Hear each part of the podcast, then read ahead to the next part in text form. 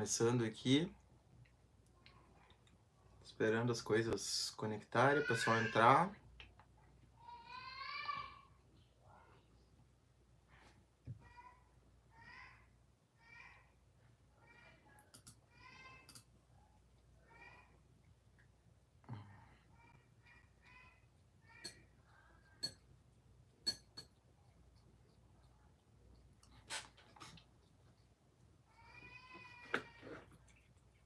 Será que tá aparecendo? Olá, Luciane.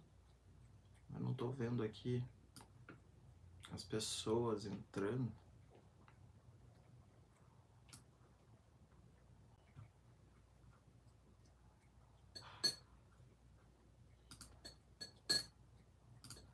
Deixa eu só conferir se tá tudo certo aqui tecnicamente.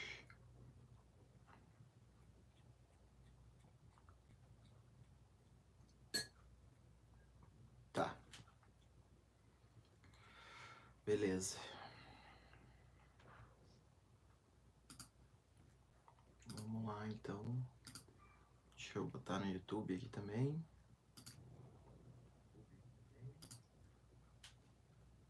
Hum, tem uma coisa na frente da câmera aqui, deixa eu tirar. Aí.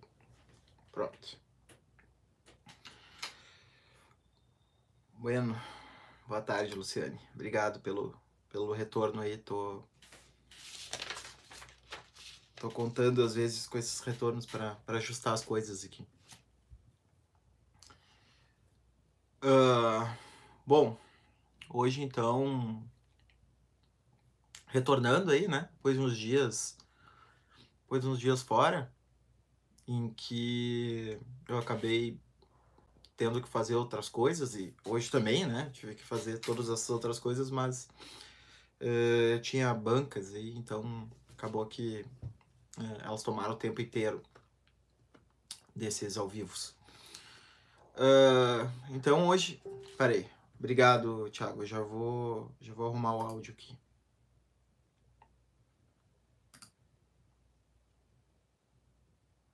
É verdade. Obrigado. Agora melhorou? Bom, quem, quem não tá vendo isso ao vivo, né? Tem aquela opção de. Depois eu coloco, talvez, nos comentários do vídeo o, o ponto em que a transmissão efetivamente começa. E como eu tô se- ah, filmando em duas câmeras aqui ao mesmo tempo, né? Uma pro Face e uma pro, pro YouTube, às vezes eu vou desviar o, o olhar, assim, de um lado pro outro. Então peço um pouco de paciência de vocês em relação a isso, tá? Ah, bueno, eh, a gente tá, a gente tá vivendo um momento muito estranho, né? Um momento em que em que parece que o inacreditável acontece, que é eh, contra todas as, as expectativas eh, normais, né? O, o presidente ontem, anteontem, resolveu então partir para uma, uma postura de confronto, ah, não só confronto político com governadores, mas confronto geral com muito provavelmente a maior parte da população que concorda com a quarentena e, e também com eh, boa parte, da, né, quase totalidade da comunidade científica que, que recomenda eh, esse tipo de medida para o momento, né? Eh, e quase toda a comunidade internacional que adotou esse mesmo, esse mesmo problema. Ah, essa mesma, ou melhor, essa mesma medida, né, para tentar contornar o problema. Então, eu estava muito ansioso ah, ontem para poder fazer esse vídeo, né? E, e acabou não dando tempo.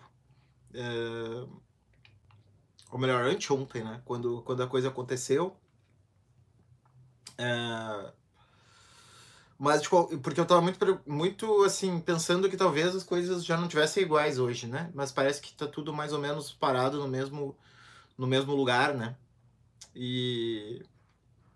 E, bom, então a gente pode falar no timing das coisas. Apesar da, da aceleração e das características que, que uh, são características do nosso tempo. E do próprio governo Bolsonaro, né? Que é um governo que, que governa pelo caos, uh, produzindo constantemente essa sensação de, de desorientação generalizada, né? A gente poderia pensar, certamente algo que a Letícia Cesarino, por exemplo, faz, uh, pensar, que aliás ofereceu uma live hoje de tarde, talvez esse vídeo fique disponível, eu, eu mesmo sem ter visto, eu recomendo, porque eu acompanho o trabalho da, da Letícia. Uh, de qualquer forma, uh, parece que ciberneticamente a gente está no, no campo do ruído, né? É, constantemente sendo inundados por ruído. Uma anticomunicação, né? A comunicação bolsonarista é uma anticomunicação. Por exemplo, se a gente pensar nessa, nessa declaração né, que ele deu de, de, de ir para a TV para falar isso, né? a gente pode pensar quantas quantas apostas simultâneas estão acontecendo ali é, que, que se encaixam no tipo de estratégia que, que Trump, uh, Trump e Bolsonaro uh, vêm adotando, né? Sobretudo a estratégia de falar muitas coisas ao mesmo tempo, uh, usando palavras que podem ser lidas de maneiras diferentes. Então, é, uma das coisas assim que o, que o, que o Bolsonaro faz é, é, é constantemente dar declarações que podem ser literalizadas ou que podem ficar no campo só da, da, da chacota, da ironia, né? da, da, uh, fazendo com que ele consiga com isso uh, agradar dois setores uh, muito grandes um setor é um setor que quer radicalizar, né, e lê aquilo literalmente, e o outro setor é o setor que não quer radicalizar, mas gosta dessa ironia para perturbar o establishment político. Né? Então, o, o Bolsonaro faz muito essa jogada né, de, de, de fazer as duas coisas ao mesmo tempo. Uh, jogar uh, jogar pro, pro campo radical e jogar para o campo irônico. Né? Um exemplo disso aconteceu, por exemplo, nos Estados Unidos, uh, quando em Charlottesville uh, houve aquelas passeatas nazistas, né? E, e supremacistas, né? Apoiados pelo, pela KKK, né? Entre outras coisas. E, e houve uma cisão na base trampista porque uma parte entendia que aquilo era uh, uma má interpretação de uh, uma trollagem generalizada. Então não era nazismo de verdade, né? Era um nazismo troll, né? Era um nazismo que funcionava como nazismo apenas para provocar. E outra parte, uh, não, achou que aquilo tudo era literal, né? E, e justamente o, o fato deles terem saído às ruas uh, produziu essa, essa cisão, porque até então eles estavam jogando junto e eles não precisavam se entender. Né? E o bolsonarismo funciona muito com essa, com essa tática né? de, de produzir esse ruído para a partir disso uh, ir ganhando, ganhando, ganhando, ganhando corpo com, com múltiplas interpretações. Né? A gente poderia dizer pelo menos três camadas de interpretação a camada, uh, digamos assim, mais literal, né, que interpreta aquilo que está sendo falado da maneira como se aquilo fosse realmente o que está sendo, o que deve ser feito, né? Então saiam para a rua, as pessoas saem para a rua, uh, tenham coragem, né? Enfrentem o, o, vírus e tal. Vai ser uma gripezinha, as pessoas efetivamente fazem isso. Uh, uma segunda camada, que é a camada uh, troll, que é a camada, não, a gente não vai sair para valer, mas é bacana que ele tenha confrontado esse politicamente correto dos cientistas da Globo, ou sei lá o que, né? Então, que bacana aí, meu presidente, ele é um ele é um ele é um subversivo, né? Num certo sentido, né? E, e, a terceira camada, que eu chamo agora do, dos bolsonaristas do mito escreve por linhas tortas, né? Que é o pessoal que acha que Bolsonaro é um idiota, fala isso para todo mundo, que não é bolsonarista, que acha o Bolsonaro idiota, mas acha que no final das contas ele tá fazendo um bem, né? E, e por linhas tortas ele, ele acerta. Né? Então, uh, vejam que um discurso só, o, o, quanto de polifonia ele tem, né? Ele consegue... Uh, uh, funcionar por várias camadas e atingir diferentes públicos, né? Nessa confusão generalizada que o Bolsonaro produz. Né? O fato dele atirar para um lado, atirar para o outro, né? Em geral, isso é, é, é tá sendo aditivo, né? Não está sendo subtrativo. Ele, ele, ele consegue ampliar o seu público não diminuir uh, com essa confusão. É claro que tem aquele efeito que, que eu falei na primeira live, né? Do material, do real, né? Incidindo, quer dizer, quando efetivamente o bicho começar a pegar, né? Quando efetivamente o vírus começar a produzir os efeitos que a gente está tentando fazer com que ele não produza, uh, aí muito provavelmente esse discurso vai cair por terra, né?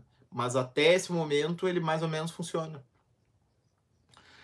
Uh, bom, mas por incrível que pareça, apesar de eu ter falado já quase 10 minutos, uh, não é exatamente esse ponto que era o ponto da minha live.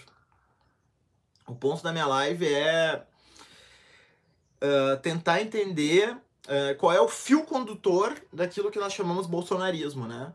Tem muitas tentativas de classificação do, do, do que, que é esse fenômeno. Uh, uns chamam de, de populismo de direita, outros chamam de neofascismo. Uh, enfim, né? outros chamam simplesmente neoliberalismo. E, e eu também faço parte das pessoas que tenta encontrar um fio condutor, né? Para uh, ah, alguns chamam de necropolítica ou, ou exterminismo, né? Uh, eu também faço parte do grupo dos que tentam encontrar qual é o fio condutor do bolsonarismo, porque com certeza o bolsonarismo ele é composto de segmentos heterogêneos, né? Como a gente viu naquela segunda live. Eu vou recuperar aqueles segmentos. Mas, uh, apesar dele ser composto por, por, por elementos heterogêneos, uh, uh, cada vez mais para mim está claro que ele tem um certo fio condutor. Né? E, e, hoje eu queria propor então uma hipótese de um fio condutor do, do bolsonarismo. Uh, eu vou tentar explicar mais ou menos o que, que seria esse fio condutor e, e em seguida eu vou fazer uma análise dos vários segmentos que eu, que eu, que eu falei que convergiram para o bolsonarismo uh, como que esse fio condutor foi se modulando, dependendo de quem uh, aderia, certo? Então vamos tentar fazer esse exercício, vamos ver se eu consigo fazer isso uh, não tão não tão longamente para escutar vocês. Uh, bom, então qual é, a meu ver, assim, uh, esse elemento? Primeiro, me parece que a ideia que existia, pelo menos, em torno do fascismo, né? Hoje, uh, muita gente coloca que isso é uma certa idealização do fascismo, era de uma política vertical organizada a partir de uma liderança carismática que funciona a partir de um centro. Uh, e que tem uma tendência totalizante na cultura, né? Tende a, a, a, a aí gradualmente uh, invadindo cada vez mais espaço, arrancando a própria diferença entre público e privado e colocando o, o, o discurso verticalizado, uh, baseado numa ordem né, imposta a partir de um líder uh, para todos os seus, não só para os seus seguidores, mas inclusive né, para para quem não quer é obrigado a seguir e quem uh, acaba figurando como dissidência, uh, é exterminado. Né? Então, essa seria a, a, a, principal característica do fascismo. Uh, o fa depois, alguns filósofos e enfim, pensadores, psicanalistas, por exemplo, né? como, por exemplo, Adorno, Reich, Marcuse, né? todo esse pessoal que, que o olavismo cultural chama de marxismo cultural, né? É, vamos fazer uma análise do ponto de vista da psicologia das massas, né? Usando muito aquele, aquele o legado freudiano do texto da psicologia das massas e, e usando a psicanálise, né, para fazer uma análise psicossocial do fascismo e vai haver um certo denominador comum entre esses múltiplos autores, né, que atravessa desde a escola de Frankfurt até o pós-estruturalismo, então é um arco gigantesco de, de, de pensadores. Um, considerando que o fascismo é uma compulsão por homogeneidade, né? O fascismo é a homogeneidade do homem comum, né? Ele é uma repressão da diferença, ele é Uh, ele, ele é uma, destruição, uma, uma, uma, busca da destruição da alteridade. Né? Ele, ele, ele, ele não convive bem com a diferença, ele é essa compulsão pelo mesmo. Né? Uh, a gente pode ver como está tudo parado para vocês. Para mim está tá funcionando aqui. O, o, o fascismo, ele. Uh, o fascismo ele teria essa característica, né? Ele, ele seria uma, uma, uma pulsão homogeneizante. Daí que tenham nascido, por exemplo, na década de 60, tá funcionando. Tá. No YouTube tá funcionando, no Facebook também tá funcionando. O, o, o fascismo ele, ele seria essa, essa, essa pulsão homogeneizante. E daí que nasceram as filosofias da diferença, né? Daí que o tópico central, a partir dos anos 60, tenha sido o tópico da diferença, né? A ideia de que, de que a gente precisa de uma filosofia da diferença. Uh, deixa eu só conferir, gente, se tá funcionando. Tá, tá funcionando, sim. É só. É, foi o teu aí que caiu, Felipe. Uh, então, uh, a gente tem esse, esse núcleo psicossocial do, do fascismo, né? bom, tudo isso eu acho válido, né? Mas uh, eu creio que emergiu uma figura diferente uh, a partir do final dos anos 70. Uh, ah, e, e, cada vez mais eu, eu, eu, eu, eu, eu, tenho a impressão de que o bolsonarismo ele conseguiu eh, capturar um feixe de, de diferenças, tendências de uma certa ética. quer dizer, a nossa diferença com o Bolsonaro uh, com o bolsonarismo não é uma diferença política, é uma diferença ética.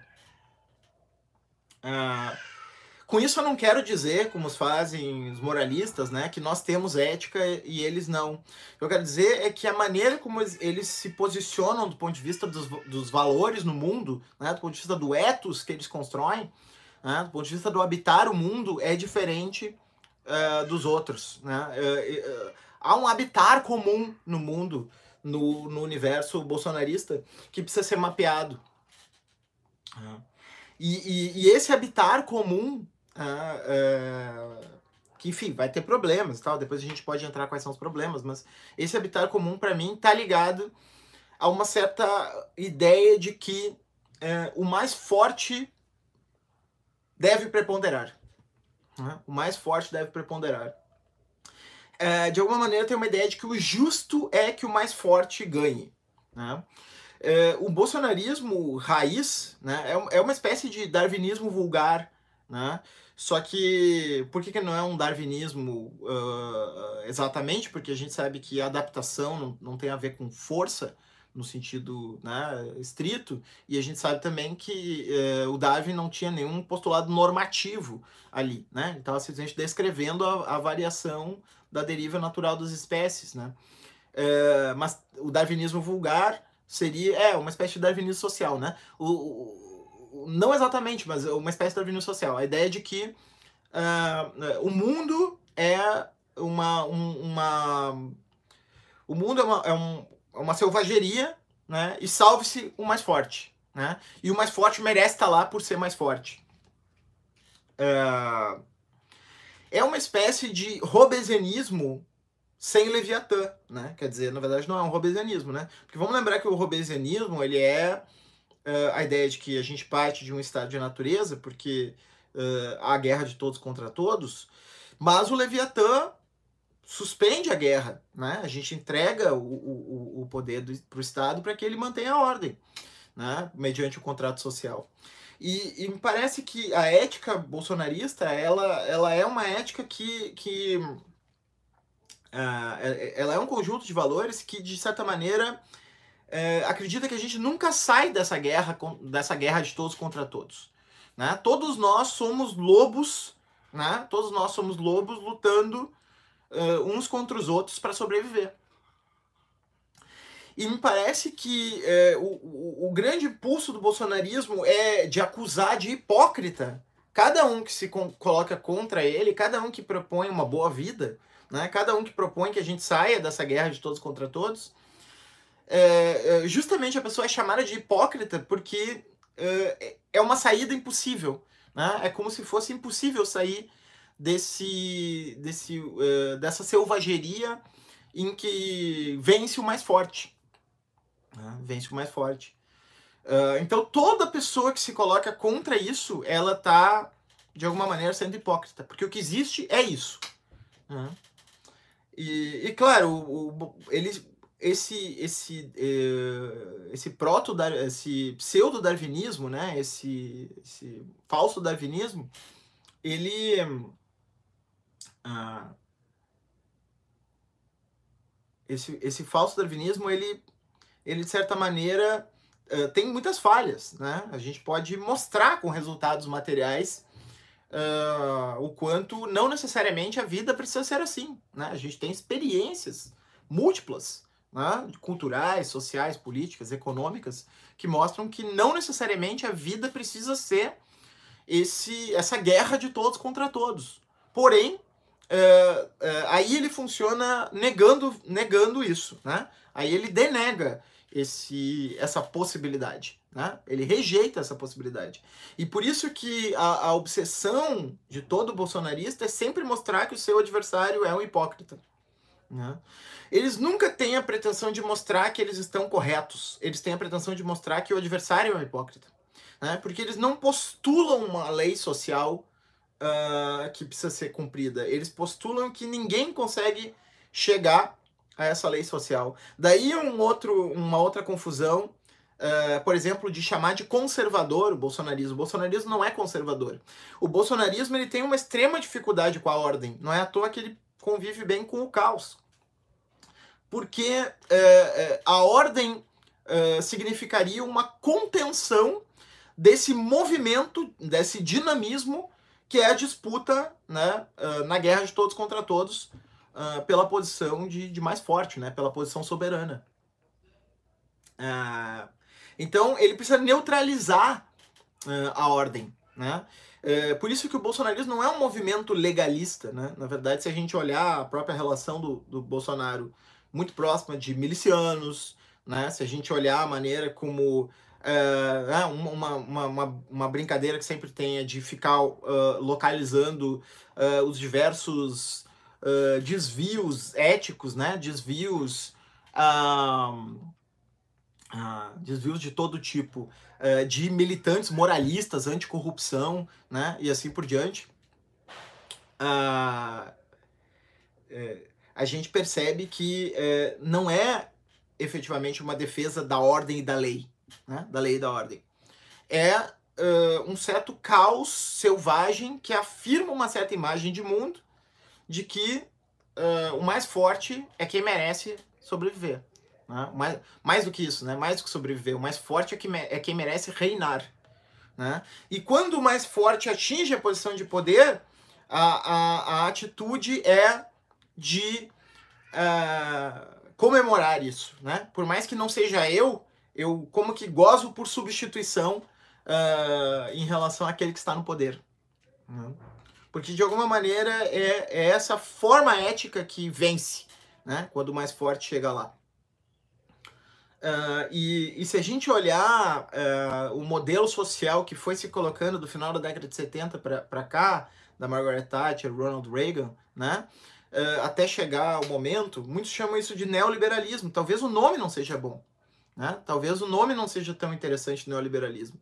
Porque mesmo os neoliberais, né? vamos pensar, por exemplo, numa Hillary Clinton, né? Uh, vamos pensar num, num Amine Fraga. Né? Mesmo os neoliberais, eles são muito mais sofisticados do que isso. Né? É, é, é uma espécie de, de. O que vai se colocando aí é uma espécie de uh, infraliberalismo, né? é algo abaixo do, do liberalismo, que na verdade afirma é, é, essa, essa relação de guerra generalizada e a negação, aí que está o, o, o, segundo ponto e, e, derradeiro assim da, da, dessa reflexão geral, uh, a negação da comunidade ou da socialidade. Né? Não é do comunismo e do socialismo, é da comunidade ou da socialidade. Quer dizer, a ideia de que a gente possa, a gente possa ter uh, uh, um vínculo social né, onde a pessoa não luta necessariamente apenas por maximizar o seu interesse e se impor em detrimento dos outros. Né? Uh, esse modelo pós-setentista, né, que alguns chamam de neoliberalismo, mas que é esse. É, eu, eu vou tentar dar uma palavra para isso já, tá? Mas esse modelo, ele, ele não funciona, uh, uh, digamos assim, com aquela sofisticação liberal. Ele, ele funciona dessa maneira em que o mais forte vai conquistando o poder. Né? E, a, e a lei social é essa, né? que é também a ausência de qualquer lei. Né? Porque a gente sabe que a lei, no sentido psicanalítico, né? a lei é um limite do desejo.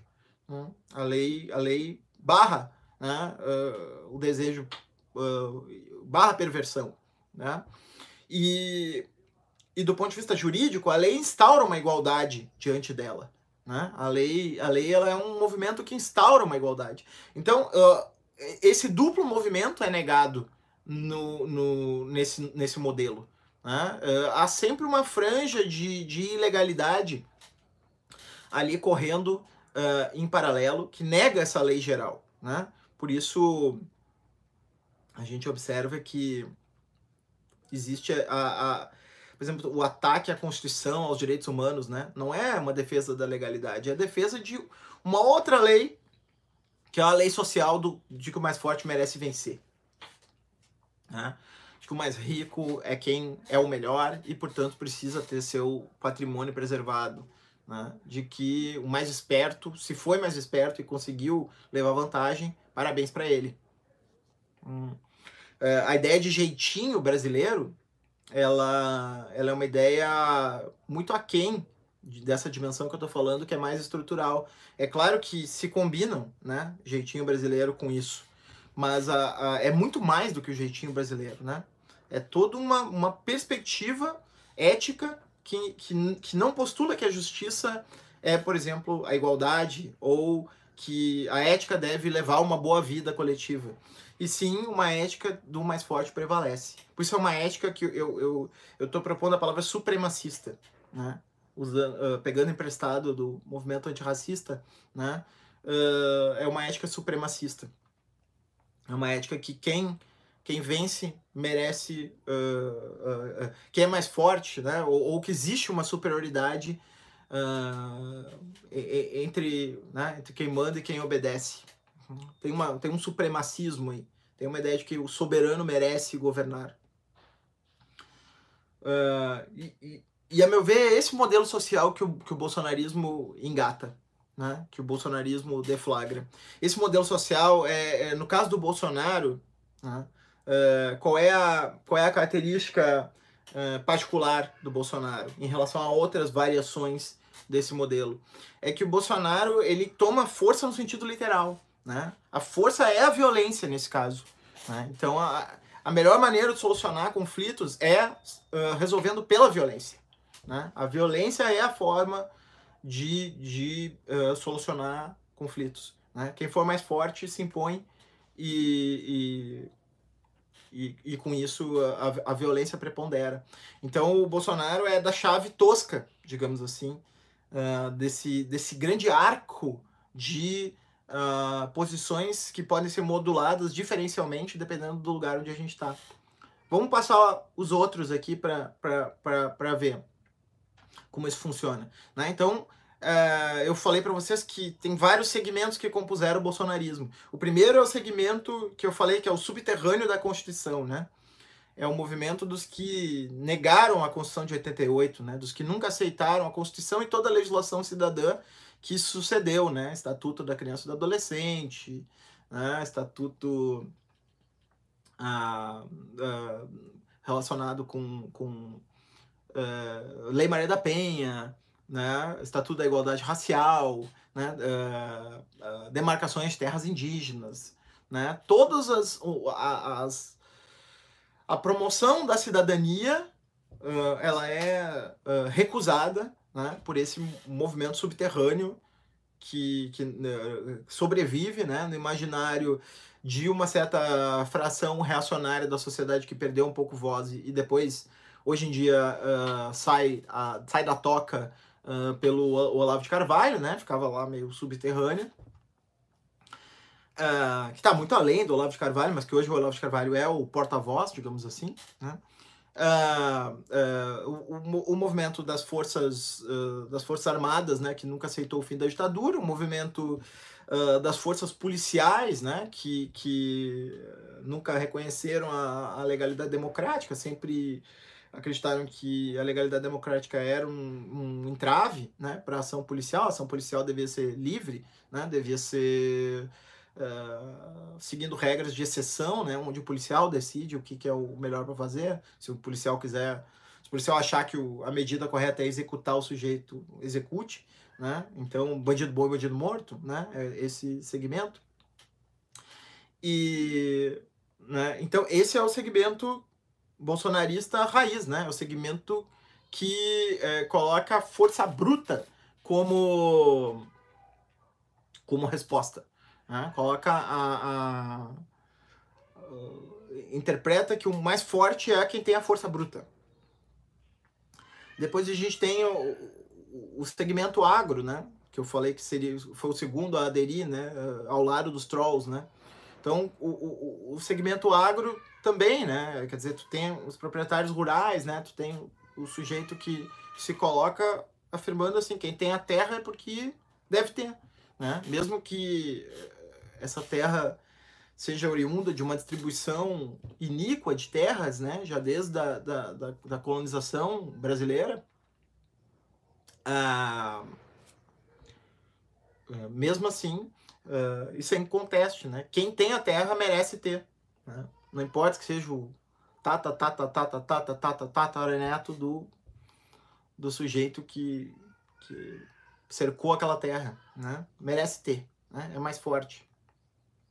Ah, e de certa maneira isso percorre o imaginário ruralista, né? Percorre, percorre esse imaginário agro, independentemente do ah, independentemente do sujeito efetivamente estar na posição de poder, né? Porque a, acontece isso que eu falei para vocês do gozo por substituição, né? O sujeito ele não tá, mas ele goza pelo que está como se ele estivesse, né?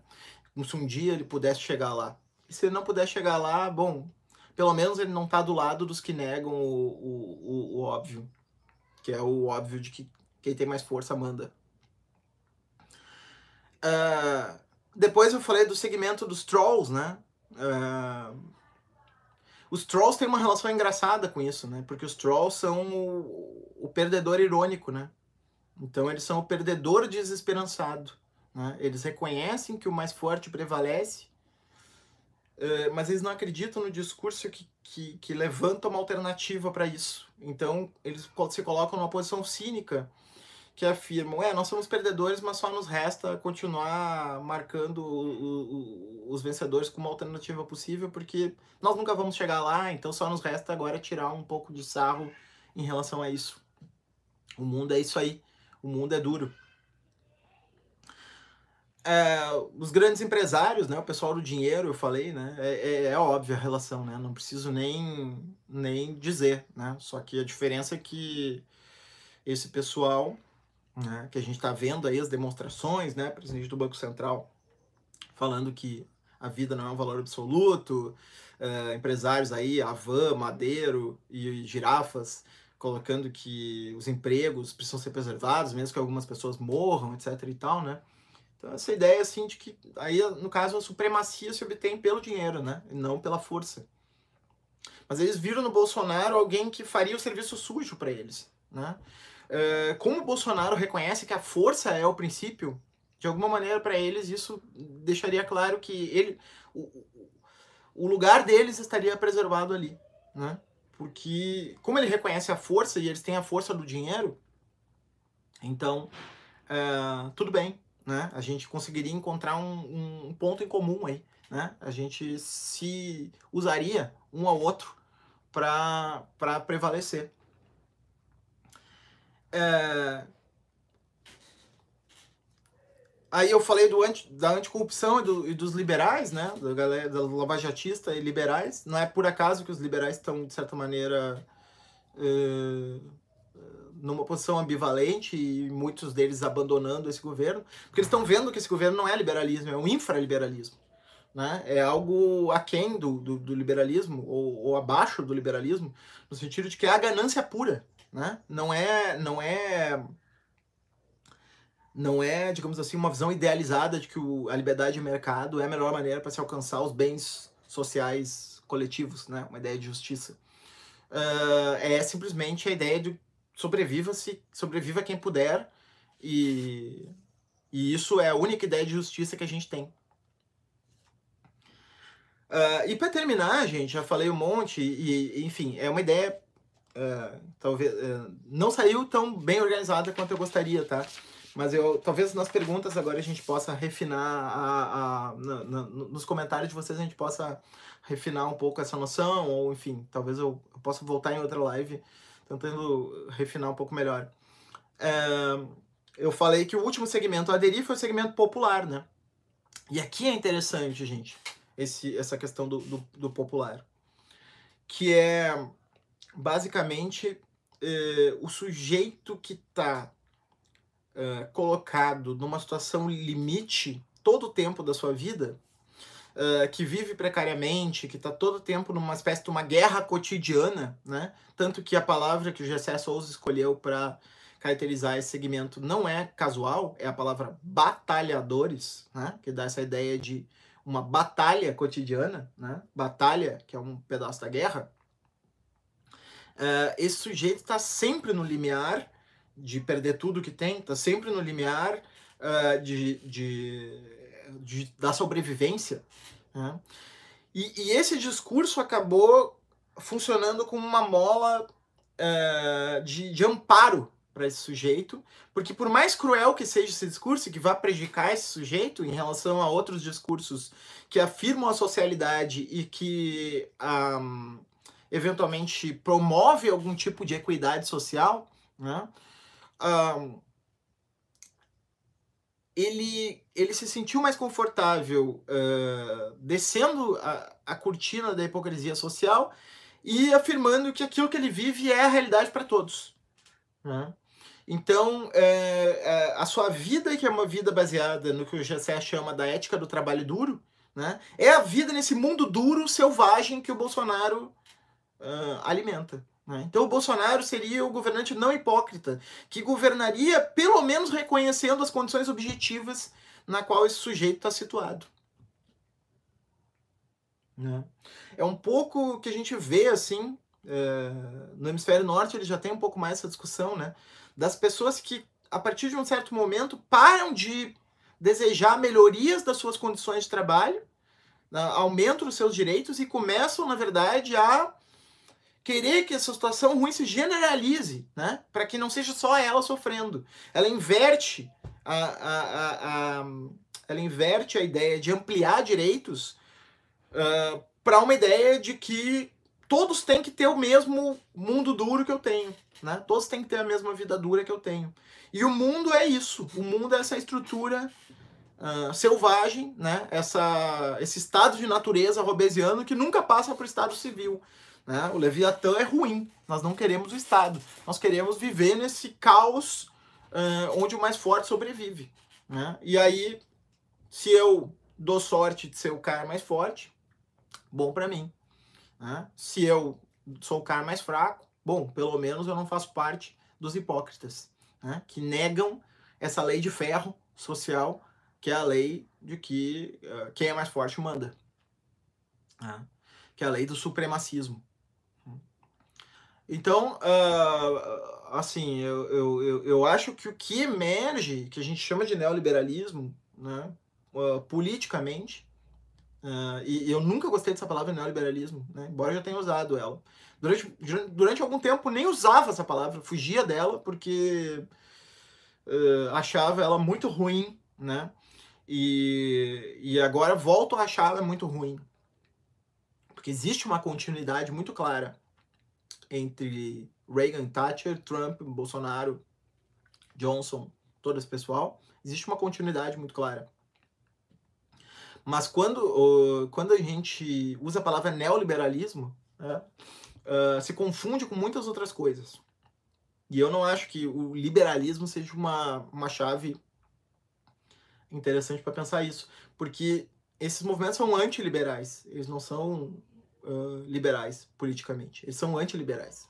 Né? São movimentos que não reconhecem a lei, né? são movimentos que, que não reconhecem, não trabalham com a ordem, né? por isso não são conservadores, né? não trabalham com a conservação nem com a ordem, né? eles trabalham com um caos em que o mais forte prevalece. Tá, Uh, se eu não conseguir até agora me satisfazer com o jeito que eu falei, eu não consegui, então pelo menos eu vou eu vou escutar vocês e talvez vocês me ajudem aqui a, a colocar de uma maneira mais mais clara. Uh, vou começar hoje pelo YouTube, tá? Uh, Fabiano, obrigado por. Fabiano, Gabriel, obrigado por terem avisado que estava funcionando. Jorge, Darwinismo Social, sim, né? Uh, foi em cima do teu gancho que eu, que eu falei. Boa noite, Vinícius. Bolsonaro é um fascista recém-convertido ao liberalismo. Não, não é o liberalismo. Né? É, é aí que tá. Não é liberalismo isso que ele tá, que ele tá colocando. Né? Uh, é claro que tem o Paulo Guedes, que é uma ferramenta supostamente liberal, mas tem algo no Paulo Guedes predatório que ultrapassa o liberalismo, né? Que é essa ideia de que é preciso ser ganancioso e buscar dinheiro, né? Tem, tem algo eticamente colocado ali que é, e quem se coloca contra isso é um hipócrita, né? Essa pessoa está fazendo isso provavelmente porque tem dinheiro e ou, ou é um hipócrita ou um invejoso, né? Ou invejoso. Uh, porque ou tem inveja de quem tem dinheiro e quer o dinheiro dessa pessoa, ou uh, ela é uma hipócrita que tem dinheiro e quer uh, fingir que não buscou o seu dessa maneira. Né? É, então eu acho que essa. Todo mundo sabe que essa adesão do Bolsonaro ao liberalismo foi só para pegar a onda toda da, da, das redes sociais, né? Já que tinha também um movimento liberal, do qual o MBL foi um dos representantes e tal, né? Uh, todo mundo sabe que isso foi casuísta, né? Também um pacto com os empresários, né, para isso. Mas eu acho que o que, que esse casuísmo não é tão casuísta assim, porque o que ele o que ele desenvolveu não é exatamente um liberalismo. Não é exatamente o neoliberalismo de cartilha. É essa predação generalizada. É essa ideia de dizer pro agro, acabaram os agrotóxicos, né? Acabaram as demarcações das terras indígenas, acabaram os índios. E de dizer para os industriais acabaram as a, acabou a regulação sanitária, acabou uh, acabaram os direitos trabalhistas de dizer para os uh, agentes do mercado financeiro é, é para vocês, né? Especulem à vontade, né? Nós vamos fazer aquilo que vocês disserem.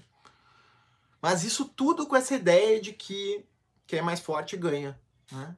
Que buscar o poder nesse sentido, né? Que o dinheiro é poder, né? buscar esse poder é, é legítimo. E, e veja, isso, isso explica como que o Bolsonaro conseguiu se engatar numa coisa majoritária, né? Porque ele sempre foi visto como tosco, né? Mas é, o que é louco é que em algum momento, uh, algum momento, aquele sujeito que ninguém leva a sério, o pessoal acha que é ali mesmo, né? Nos filmes tem muito esse, esse, esse momento, né? A gente tem um grupo em que tem o sujeito que é um brutamontes, né? Que é o sujeito que sempre tem aquela solução baseada na violência. Chega um dia que esse cara vira o, o, o líder, né? E aí milhares de cagadas acontecem, então, por causa do, do voluntarismo e do extremismo desse sujeito, né? Dessa ideia de que a violência resolve. Mas sempre tem esse momento, e a gente está tá passando por esse momento agora. Ah. Então, eu acho que não é bem liberalismo isso que a gente está vivendo, tá? Eu acho que é um, É uma espécie de um hipercapitalismo, uh, mas num sentido mais primitivo, né? É uma coisa mesmo do, do quem tem poder manda, né? Quem é mais forte manda. E, e eu acho que isso tem adesão social transversal, né? Independentemente de, de, de Independentemente não, uh, desculpem. Uh, se modula de acordo com classe, raça, gênero, orientação sexual, etc e tal. Todos esses marcadores são importantes, vão produzir diferenças na maneira de se colocar diante disso, mas atravessa, esse desejo atravessa. Né? Uh, nenhuma identidade está imune, né? nada do que a gente chama dessas identidades está imune a ser contagiado, né? ser contagiado por essa por essa articulação do seu desejo na forma dessa ética do, da vitória do mais forte. Jorge, é um movimento revolucionário retrógrado. É, é, mas eu não sei, eu não definiria assim, porque eu não acho que seja nem revolucionário nem retrógrado. É uma espécie de, de, de soltura, de, soltura dos laços sociais, né? Uh, uma das imagens que a gente tem da sociedade é o tecido social ou a rede da sociedade. Né? Norbert Elias falava da sociedade como, como essa teia, né? uh, na qual os fios uh, são os indivíduos. aliás, os nós são os indivíduos, né? E, e, os fios são as relações sociais entre eles. E a, e a sociedade não está nem, nem na, na nem na totalidade, nem no indivíduo, né? mas entre ambos. Né? É um conceito relacional de, de sociedade. É essa relação que o bolsonarismo destrói. Né? É essa relação uh, de que eu posso conviver com o outro de uma maneira que não seja apenas para usá-lo como objeto do meu alto interesse. Né? Ou, ou, ou, enfim, que eu posso ter algum tipo de relação ética com o outro que não seja meramente nós agindo uh, em comum apenas quando nossos interesses convergem. É, é, esse vínculo social que o bolsonarismo destrói. Por isso que eu digo que não é o socialismo nem o comunismo. Socialismo e comunismo são avatares para sociedade e comunidade. Lembra que a Margaret Thatcher falou, né? Uh, não há sociedade, só indivíduos e suas famílias. Né? Então, é isso. É isso. Isso é muito mais do que neoliberalismo. Chamar isso de neoliberalismo Cara, quando que a gente vai superar essa esquerda nostálgica do estado de bem-estar social, que interpreta tudo como um avanço do mercado, como uma grande. Enfim. Uh, Vinícius, na paranoia anticomunista, ele ataca qualquer manifestação que represente a coletividade. Exatamente. É, exatamente. Veja o seguinte, ó. É, também é, é um individualismo, mas é um individualismo predador. Individualismo predatório. Que combina bem com o Brasil, né? Jeitinho é um individualismo predatório. É, gostei dessa, dessa expressão, que não é, não é minha, né? muitos outros já usaram. Individualismo predatório. Porque o individualismo é legal. Eu sou individualista. Eu não sou coletivista.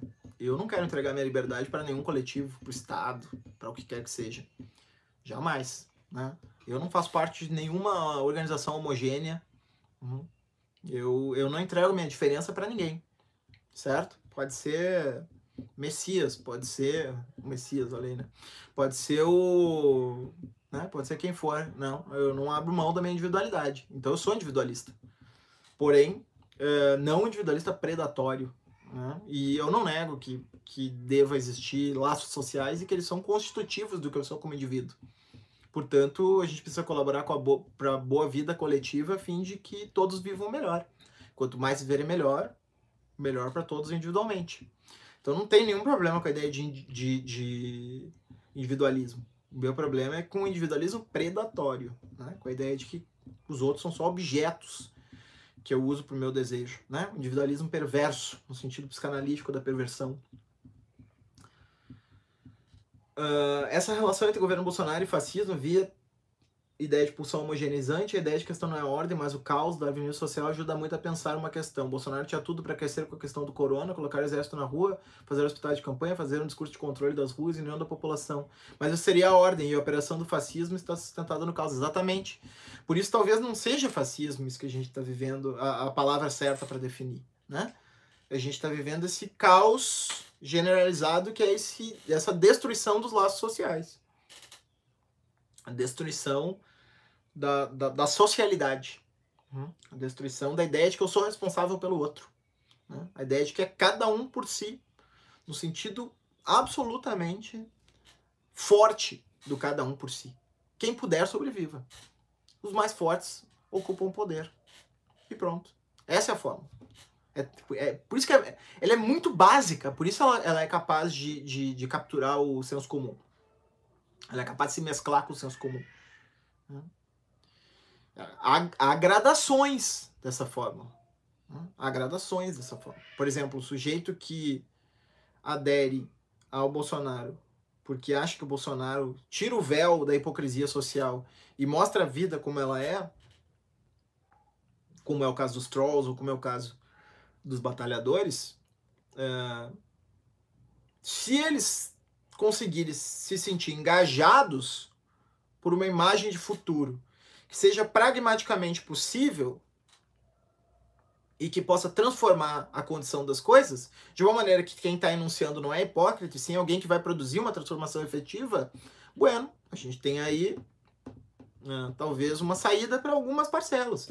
Outras parcelas meio que não tem saída, porque é, é, é uma diferença ética, não é uma diferença política, é uma diferença ética. Uma diferença no modo de se situar no mundo. Quando eu coloquei o coração do bolsonarismo, foi um título meio clickbait, assim, porque uh, na verdade, eu queria falar o núcleo valorativo do bolsonarismo, mas daí ia ficar horrível o título, né? Então eu botei o coração do bolsonarismo. Então, qual é o núcleo, bolson... Uh, núcleo valorativo do bolsonarismo? O supremacismo, a ideia de que o mais forte manda. Uh, e o Bolsonaro, por isso, ele não é nada líder, né? Ele não tem a capacidade de organizar a massa, etc e tal. Né? Ele é simplesmente o cara que foi mais oportunista e chegou lá. E o que ele quer defender é um modelo social que funciona assim, onde os, os que conseguem agarrar a chance possam usufruir dessa chance sem ser perturbado pelos hipócritas uh, que são cada vez maiores, né? No início eram os comunistas, depois passou a ser os petistas, depois passou a ser os esquerdistas, depois passou a ser os esquerdistas e isentões, depois uh, hoje em dia é quase todo mundo, né? Uh, por quê? Porque as pessoas são as pessoas que objetam a esse movimento de predação a responsabilidade social. E isso é hipócrita na, na, na, na leitura bolsonarista. A responsabilidade social é um elemento hipócrita. Ela não existe. O laço social não importa. Quem não quer que o seu desejo se materialize como está pensando?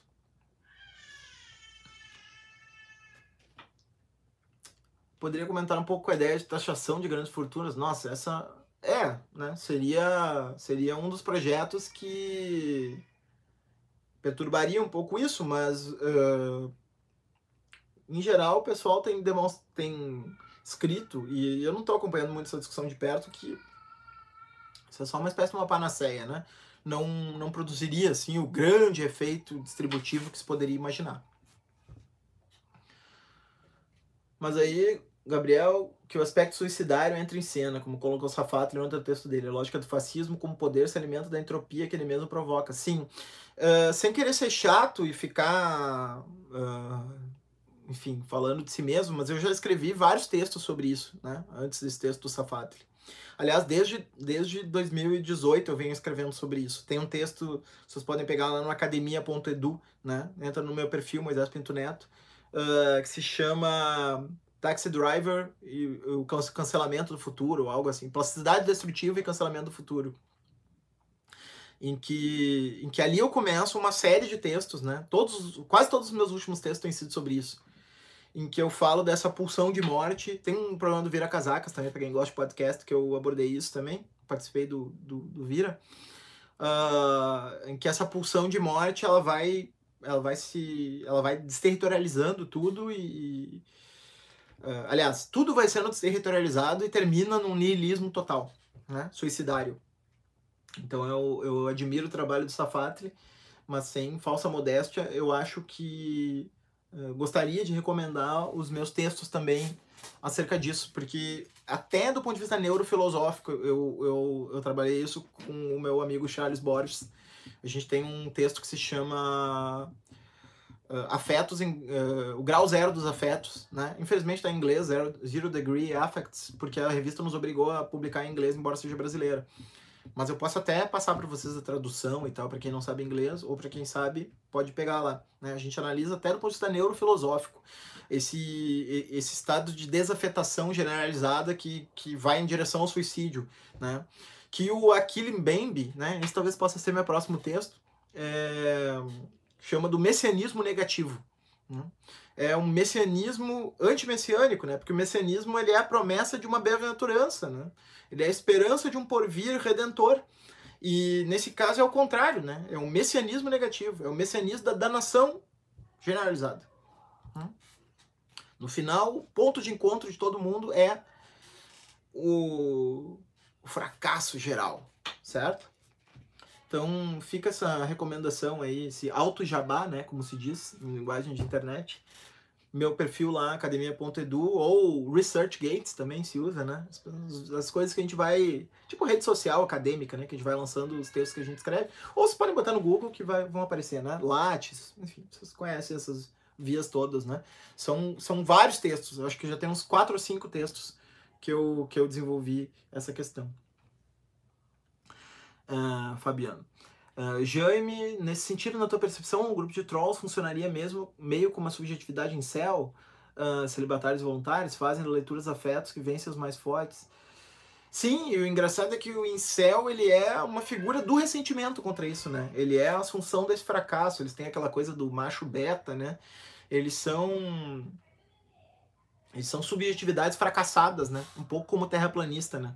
Que é o cara que quer montar uma comunidade, mas ele tá tão absorvido na sua própria uh, autocerteza, né? Na sua própria auto-verdade, uh, quando ele diz que só, só confia em si mesmo, que ele não consegue formar comunidade nenhuma, né? Eles já vão rachando entre eles e tal, porque no fundo é uma, uma espécie de uma subjetividade fracassada, porque ela não, ela não dá o primeiro passo em direção a a, a constituição do sujeito, que é o passo de reconhecer o outro, né?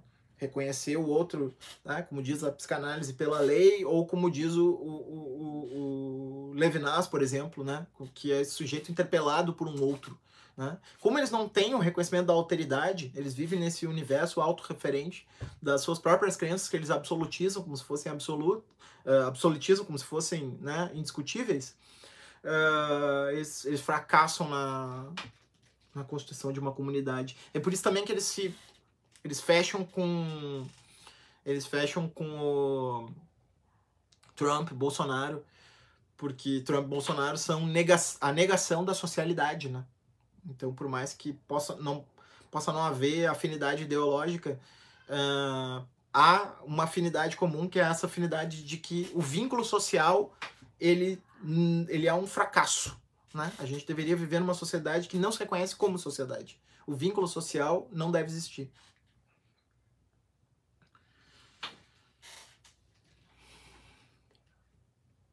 Pensando no Fabrício, uh, pensando nos neopentecostais, faz todo sentido. Há ali uma lógica de salvação por meio de conquistas materiais e de ser o, o templo um local onde as pessoas ganham um pouco dessa força. Ou pelo menos se sentem mais fortes ali o discurso do empreendedor de si com o religioso se funde, supremacismo. É, sim, né? Eu acho que tem um ponto em comum, há uma grande heterogeneidade entre os neopentecostais, mas, uh, por outro lado, uh, esses segmentos que aderiram ao bolsonarismo, eles, eles se sentem empoderados, né? Uh, e tem um elemento aqui que é assim, Você ganha um lugar por contraste, né? Enquanto a esquerda cultural ela é libertária, libertina, né? E, e ela coloca ela coloca uma imagem de mundo uh, generosa, eu contraponho a isso uma imagem de mundo dura, que é o mundo que eu vivo. E então eles são hipócritas e eu sou sincero, eu sou autêntico, né? Eu, eu, eu, eu, eu efetivamente expresso o que o mundo é o mundo que eu vivo. Enquanto que aqueles hipócritas que vivem numa, numa uma, uma senda cultural mais flexível, né? eles, eles são só isso mesmo, hipócritas. Né? Portanto, a gente tem um lugar moral aí, que é importante. Né? uh, que é uma base material do existir esse lugar moral. Né? Porque a economia não é só essa economia uh, das mercadorias circulando, né? Mesmo a economia da infraestrutura material para subsistir, claro que isso é, o, é a base de tudo, mas uh, também há uma economia libidinal, né? Em que o sujeito precisa constituir uma subjetividade para existir, para uh, subsistir, né? Ele precisa ter um mínimo, uh, mínimo de auto autossegurança para sobreviver nesse mundo duro. Né? E a maneira como eles encontraram não é transformando as condições sociais, mas reconhecendo elas como tais e generalizando ela para todos.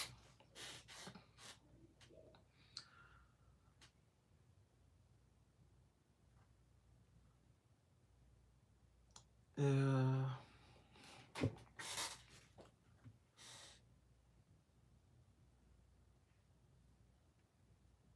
Sim, Fabiano, análise, Gabriel, análise via causa, não ordem uh, vertical, entra justamente o aspecto suicidário, tá.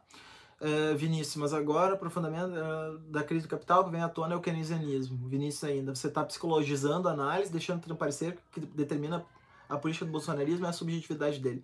O bolsonarismo não é um fenômeno social.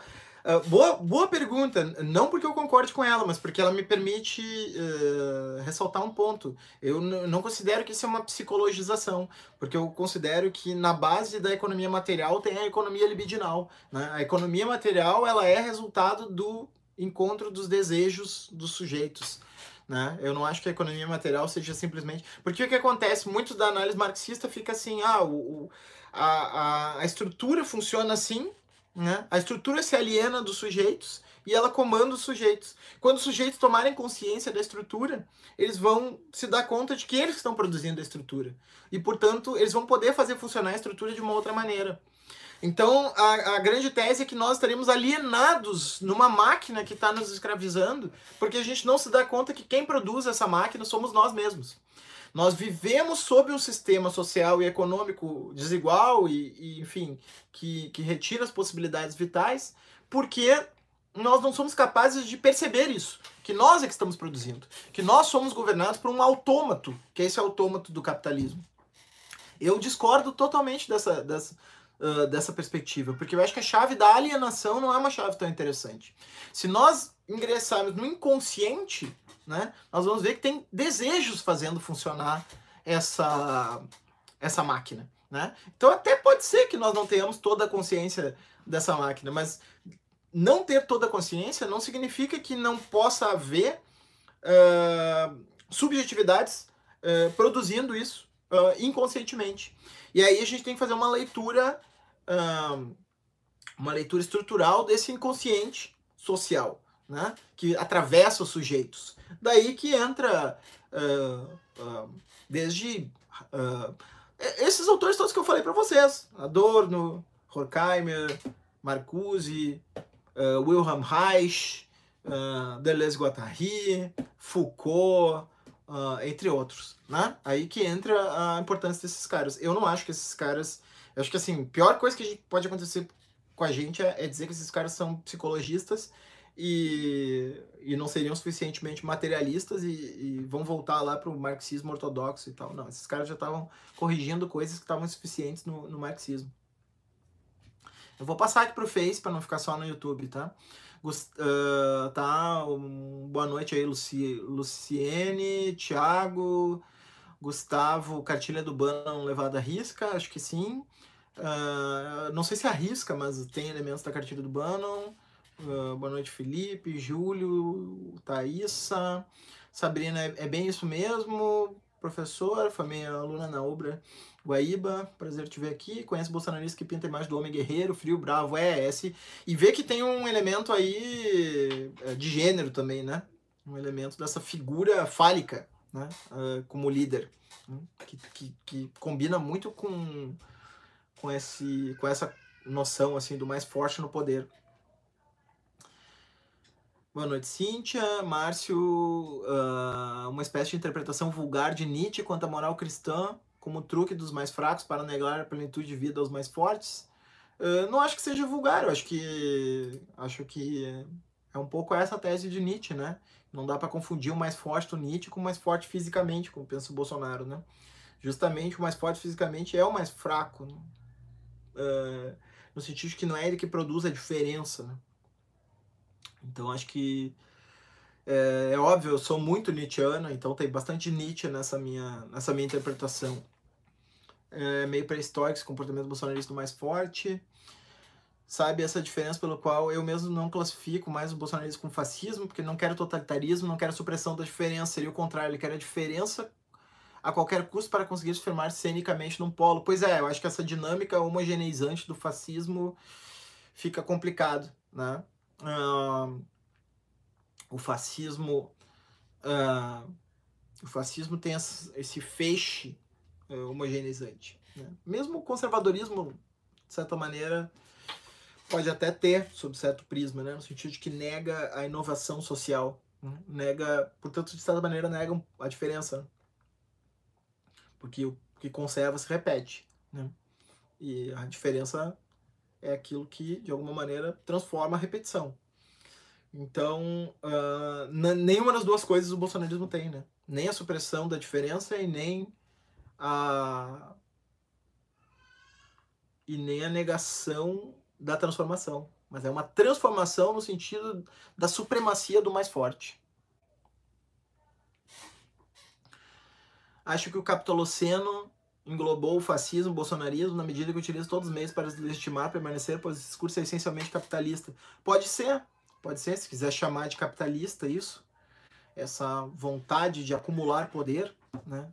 No caso do Bolsonaro, eu acho que é uma coisa mais, mais, mais física, né? Essa, essa figura do, do, do masculina do guerreiro que, que, que se perde, né? Embora o próprio Bolsonaro não seja um modelo, né? Bolsonaro não é um grande general, né? Inclusive foi expulso do exército.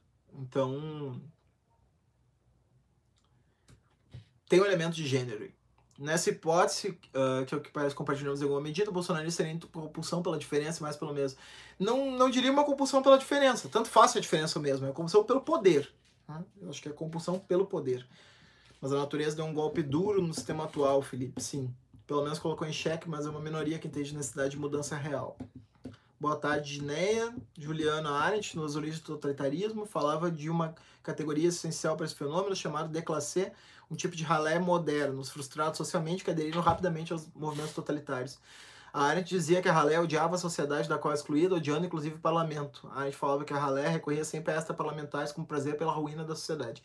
Fantástico, é, é isso aí mesmo. Né? Eu, eu concordo totalmente, eu também esses tempos recuperei esse trecho da Arendt, acho bem... Uh, acho bem pertinente. Aliás, a, a o Fabiano, na, no YouTube, é, colocou a discussão do tanto do platô micropolítica e segmentariedade, que, que é um platô que eu sempre cito nos no meus trabalhos, é, porque eu acho fantástico, quanto do lumpen radicalismo do Achille Mbembe, né, que eu acho que também é, é, é bem essa figura da ralé arentiana. Então, vale a pena dar uma olhada, botar lado a lado, talvez até possa fazer isso no artigo, botar lado a lado Hannah Arendt e, e, a, e a Killing Bambi, seria um exercício interessante, né? Para pensar esses lumpen radicais. Mas partindo da ideia de que o Leviatã é perigoso, como se explica a adesão dos liberais? Não, mas aí é que tá, não tem Leviatã. Essa é a questão, Luciene. É o, é o robesianismo sem Leviatã. É o, é o estado de natureza. Né? É o retorno ao estado de natureza. Então não dá nem para chamar de robesianismo, porque o Hobbes uh, defendia a emergência do Leviatã, né? E nesse caso não, não é, é o robesianismo sem Leviatã, é o puro estado de natureza. Por isso a adesão dos, li dos liberais. Mas os liberais gradualmente vão abandonando o barco, porque eles vão percebendo que não é liberalismo que está ali, é, é predatismo. é, tô brincadeira. Uh, tô, uh, ficar inventando rótulos é, é, divertido, né? É um predacionismo generalizado. É a predação sem limites. Mariana abriu o vídeo desse hipócrita invejoso. Não foi pra ti. Boa, uh, Márcio. Neoliberalismo implica redução do tamanho do Estado, mas não necessariamente redução da regulação. Ao contrário, se você reduz o tamanho do Estado, criar novos espaços de mercado que necessitarão de regulação. Eu, eu, eu, o problema neoliberalismo, para mim, é essa nomenclatura de liberalismo.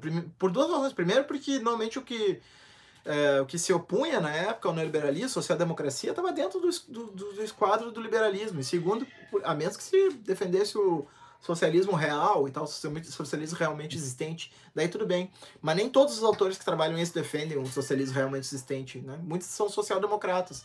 E aí quando vai falar de neoliberalismo, parece que ele não está dentro do liberalismo, né? Vamos pensar um autor do direito, que o Márcio gosta, que é o Luigi Ferraioli, né? Que vai falar do, do no Direito e Razão, uh, teoria do garantismo penal. É uma teoria do liberalismo, certo? Liberalismo jurídico. Então, uh, uh, como é que eu vou dizer que esse cara uh, não é liberal, né? Então, assim, o Ferraioli é neoliberal, né? Só que ele não é neoliberal nesse sentido. Então, eu não acho que liberalismo é uma boa chave. acho que a gente está falando de uma coisa bem pior que o liberalismo. E o liberalismo eu acho uma ideia, assim, tem algumas coisas interessantes, outras nem tanto. Mas, enfim. Choro lindo da Clarice Mariana, ela hoje é, tá, tá. Ela tava bem, agora ela resolveu dar uma Botansky e Capello poderiam servir, consideram que o capitalismo e o lucro fundamentam a noção de justiça compartilhados para a legitimação. Quando se fala em capitalismo primitivo, antiliberal, é como se justificasse, dispensasse um discurso de justificação do bem comum. Pode ser, pode ser. Mas eu acho que é uma coisa mais violenta do que o Botansky e o Capello colocam. Porque o Botansky o Capello falam mesmo do neoliberalismo. E eu acho que a gente estava diante de dois fenômenos acoplados Alguns falam de neoliberalismo e neoconservadorismo, mas daí a gente teria que pensar que é um conservadorismo. Eu não acho que seja um conservadorismo. Eu acho que é um.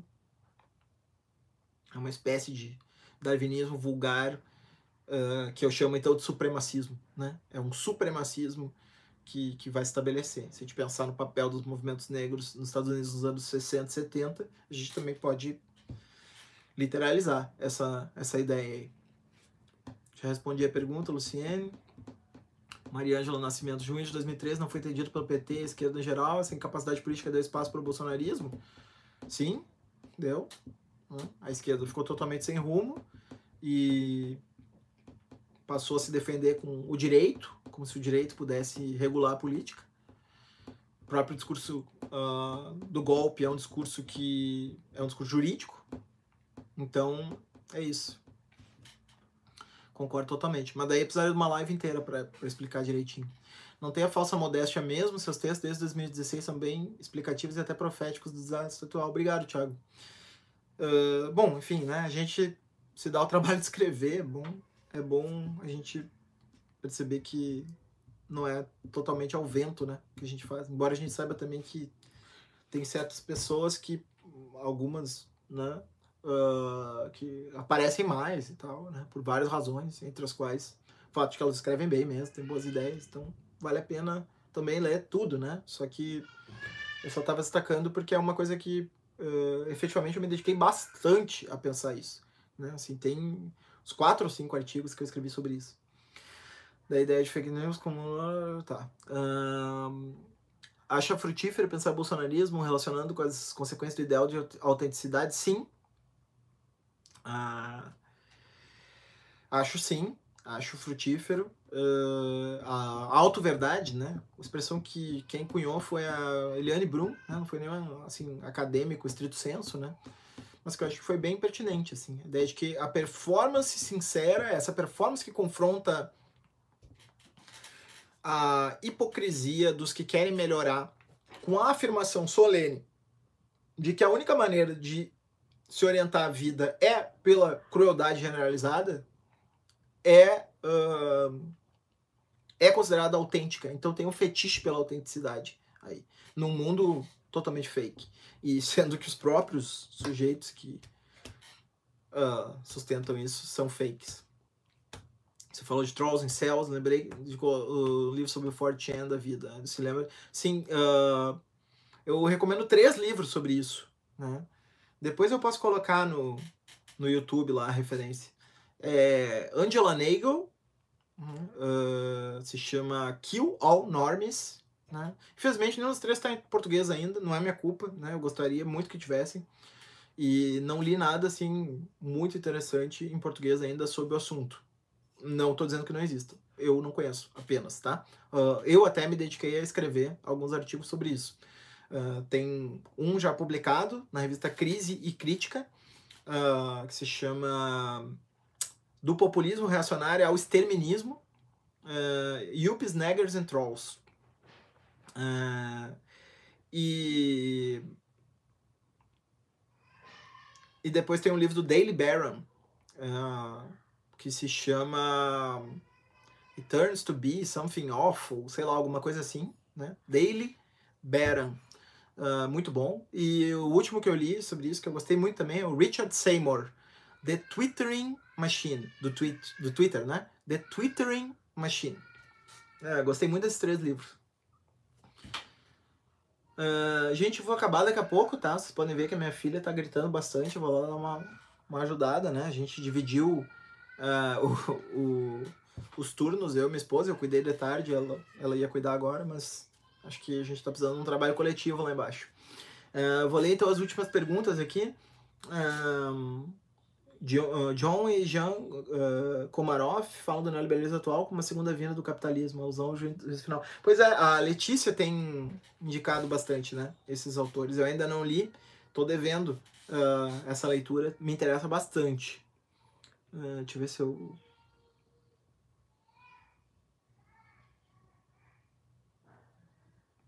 Fala do texto Safatri na N-1, sim.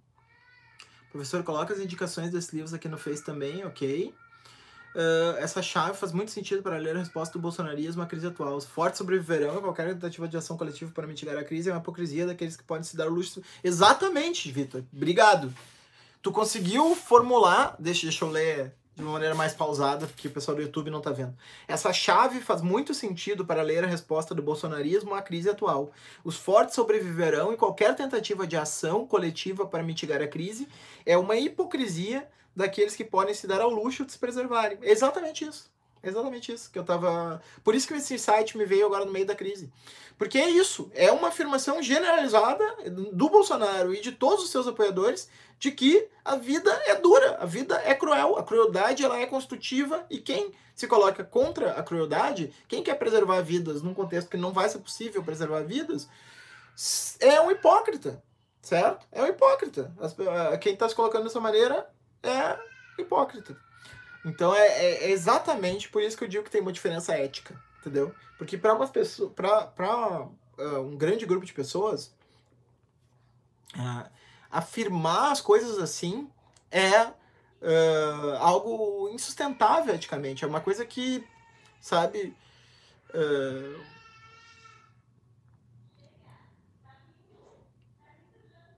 é uma coisa que, que nos coloca num, num, num estado de, de, de estupefação. Né? A gente não consegue pensar nisso. A gente não consegue ponderar, calcular vidas, esse tipo de coisa. Né? Nos ofende eticamente. Enquanto que para outro, para outra perspectiva, o mundo é assim. Então, como é que vai haver uma aliança política entre esses segmentos? Eu não vejo como. Né? Não vejo como. Eu só vejo naqueles que admitem contingencialmente isso. Mas há quem admita estruturalmente isso. Né? Uh, os batalhadores e o, e o e os trolls eles estão situados numa contingência de desilusão generalizada, né? de fracasso dos grandes projetos, de incapacidade da política produzir efetivas mudanças que alterem o status quo. Né? Então, esses, talvez apontando um futuro, talvez apontando um porvir que seja um porvir melhor, uh, ou um porvir onde todos possam viver bem, talvez eles saiam dessa redoma de cinismo.